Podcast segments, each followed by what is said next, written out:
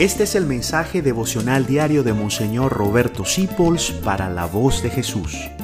Queremos que la sangre de Cristo no se derrame en vano.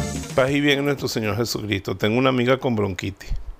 Le mandaron antibiótico. Entonces ella por la vena o por la boca tiene que meter un elemento que se va a poner a luchar contra las bacterias y le va a dejar los bronquios limpios y sanos otra vez.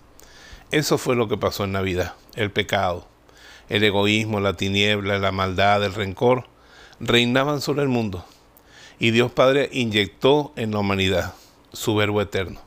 Jesucristo es la, el antibiótico, el antipecado, el antimaldad que ha venido a acabar con la bacteria del egoísmo. Eso es la Navidad.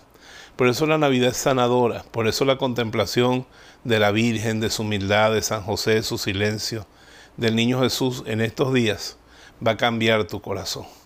Siéntate un ratito ante el pesebre, contemple una estampa de Navidad y verás cómo allí está la salvación del mundo, porque lo que nace el 25 es el Cordero de Dios que quita el pecado del mundo y también es capaz de quitarlo de tu corazón.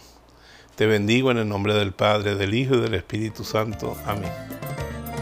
Gracias por dejarnos acompañarte. Descubre más acerca de la voz de Jesús visitando www.lavozdejesús.org.be. Dios te bendiga rica y abundantemente.